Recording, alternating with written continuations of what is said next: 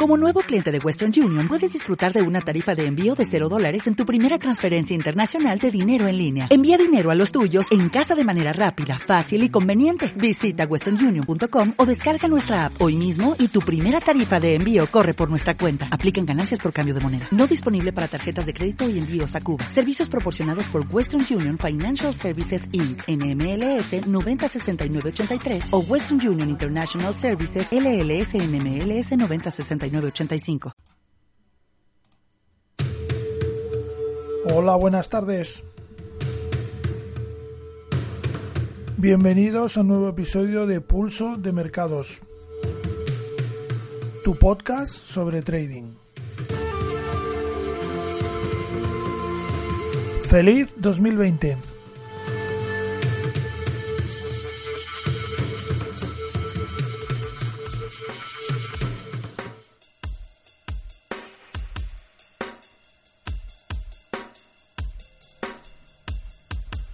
Pues encantados de estar con vosotros en este principio de año, en este 2020. Hoy es 7 de enero. Iniciamos una nueva etapa en pulso de mercados.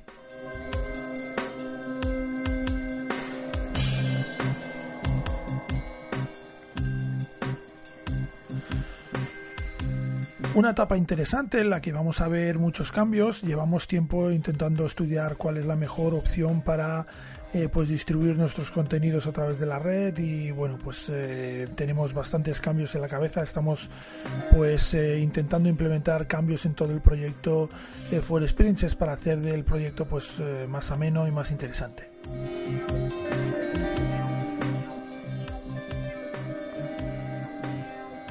Evidentemente, pues eh, uno de estos cambios va a ser en pulso de mercados. Ya pudisteis comprobar seguramente en los finales de 2019 cómo cambiamos un poco el formato del programa, incluso la, franja horaria en el que íbamos a emitir por diversas razones, ¿no? Eh, diversas razones personales y razones de, bueno, pues de organización logística propia y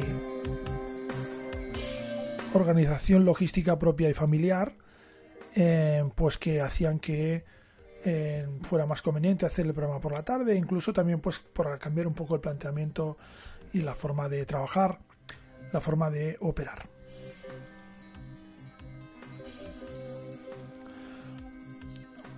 Pero como siempre, el fondo del mercado, el fondo del programa, perdón, sigue siendo el mismo, que es un poco pues comentar un poco las novedades en el, en el mercado de divisas, el mercado por extensión de criptodivisas y en, eh, en el trading en general. Nosotros nos dedicamos al trading, como ya muchos de vosotros sabréis, eh, no de forma total, pero sí de forma parcial. Y bueno, pues eh, intentamos volcar en estos podcasts pues toda nuestra experiencia y la experiencia que vamos acumulando diariamente, la experiencia que nos proporciona diariamente pues los mercados, ese mundo tan apasionante de los mercados financieros en el cual nunca, nunca dejas de aprender.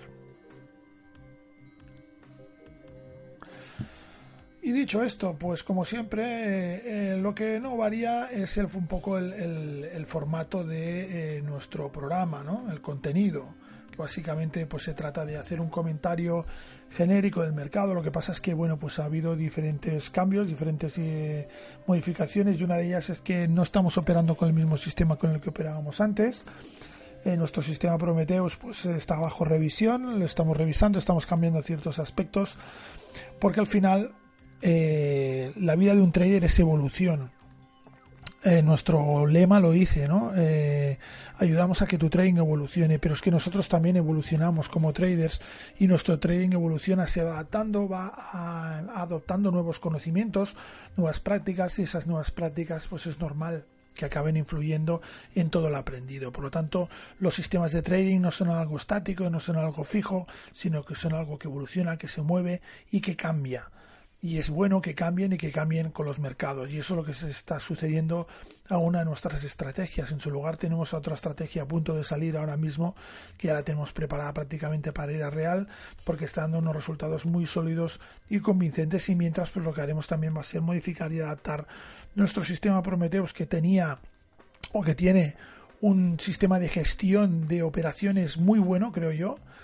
pero que tenía ciertos fallos en lo que a criterios y filtros de entrada que estamos esperando o que esperamos que vamos a mejorar con estos cambios que le vamos a aplicar. Dicho, eh, con esto que os quiero decir, pues que bueno, pues que ahora no seguimos el mercado de la misma forma que la seguíamos y por eso también los contenidos de este espacio, que al final no es un espacio hecho para tener presencia en internet, sino que es un espacio que lo único que hace es telegrafiar, radiar, transmitiros eh, pues la actividad que nosotros realizamos de análisis del mercado, pues evidentemente este espacio también cambia porque nuestro análisis y nuestras metodologías también cambian. Dicho esto, pues vamos a ver un poco cómo se está comportando el mercado en estos primeros compases de 2020. Eh, con un poco la misma metodología, iniciando pues con la misma metodología que teníamos el año anterior. ¿no? Eh, vamos a ver gráficos de corto plazo y de largo plazo y luego vamos a ver un pequeño comentario del sistema de más de largo plazo que estamos utilizando ahora. En el corto plazo pues vemos un euro dólar que ahora mismo durante estos dos días pues apenas se ha movido pero ya ha hecho un movimiento de ida y vuelta importante tocando prácticamente los 1.12 en su nivel superior y los 1.11.30 en su nivel inferior son 70 puntos por tanto de horquilla en estos momentos en el euro dólar que ha protagonizado pues una figura de vuelta y una rotura de eh, una directriz principal, la de muy largo recorrido de 800 periodos, cosa que nos indica que está en una fase de transición en estos momentos el euro dólar, aunque ahora mismo podríamos interpretar una clave bajista. Dicho esto, vamos a pasar con la libra dólar, que tiene un esquema bastante parecido, pero a diferencia del euro dólar, se halla por encima de sus líneas de soporte intentando definir una tendencia alcista en un nivel que ahora mismo nos marca pues los 1.31.29 ha marcado máximos en niveles de 1.32.03 y los mínimos son en niveles de 1.30.72. Por lo tanto, pues bueno, son 130 puntos, algo más de margen como nos tiene acostumbrados, algo más de horquilla que en el caso del euro dólar. Pronóstico en estos momentos consolidando niveles, pero podríamos decir que ahora mismo está más en clave alcista. Pasamos con el dólar yen, un dólar yen que nos marca una interesante figura de retrocesión, una interesante figura de recuperación respecto a la caída que tuvo la semana anterior que le llegó a tocar mínimos de los 107,80 yenes prácticamente.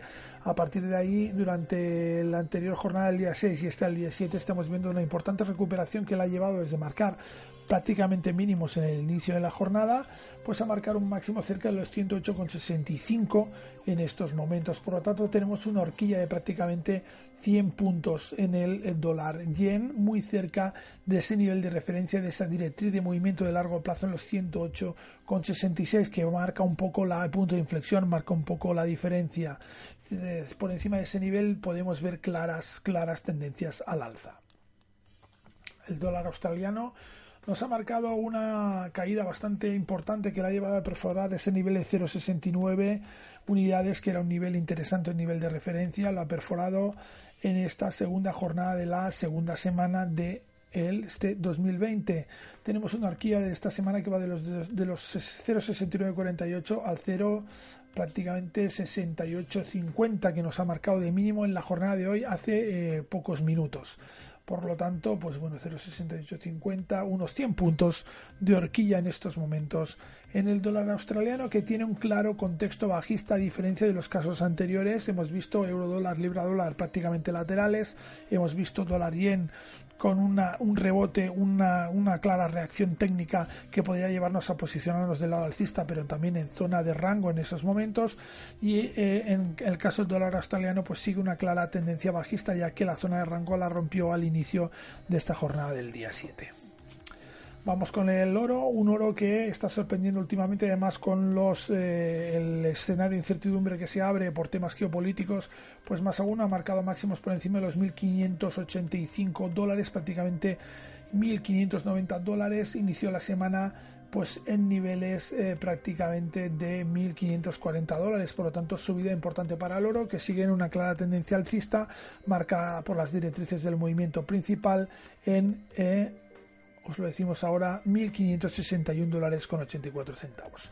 Y vamos a cerrar con el Bren, bueno, con el West Texas, un petróleo que cotiza ahora mismo 62 dólares con 36 centavos eh, movimiento importante del petróleo y eh, atención a las tensiones geopolíticas que lo han llevado, lo llevaron en la jornada de, ayer a tocar prácticamente los 64 dólares con 50 centavos barril. Clara tendencia alcista en el crudo en estos momentos con línea de soporte eh, muy clara en los niveles de cero, prácticamente 62 dólares por barril.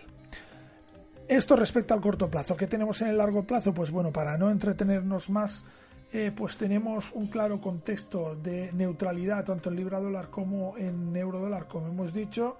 Tenemos una salida de tendencia bajista en el dólar yen que podría confirmarse en las próximas horas y podríamos ver algún fuerte ascenso, una caída fuerte del dólar australiano. Tenemos otros pares como la libra dólar pues también en un posicionamiento alcista y tenemos las criptos con una ligera tendencia al alza. Eh, sobre todo el Bitcoin también se ha disparado, parece que está haciendo funciones de activo refugio.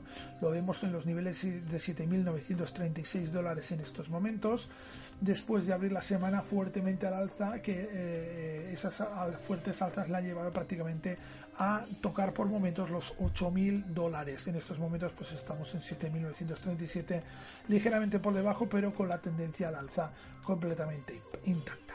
Referidos, eh, refiriéndonos a los índices, pues tenemos unos índices europeos expresados en el DAX con un nivel de 13.212 puntos, ahora mismo saliendo de la neutralidad con una disposición alcista parece bastante clara y tenemos a los índices americanos manteniendo la zona de máximos en estos momentos Nasdaq 8.863, SP 3.239 más neutro y eh, si no nos equivocamos eh, Dow Jones lo tenemos por aquí pues no, estos momentos no tenemos al Dow Jones no, exacto, no tenemos en estos momentos al Dow Jones para examinarlo debidamente.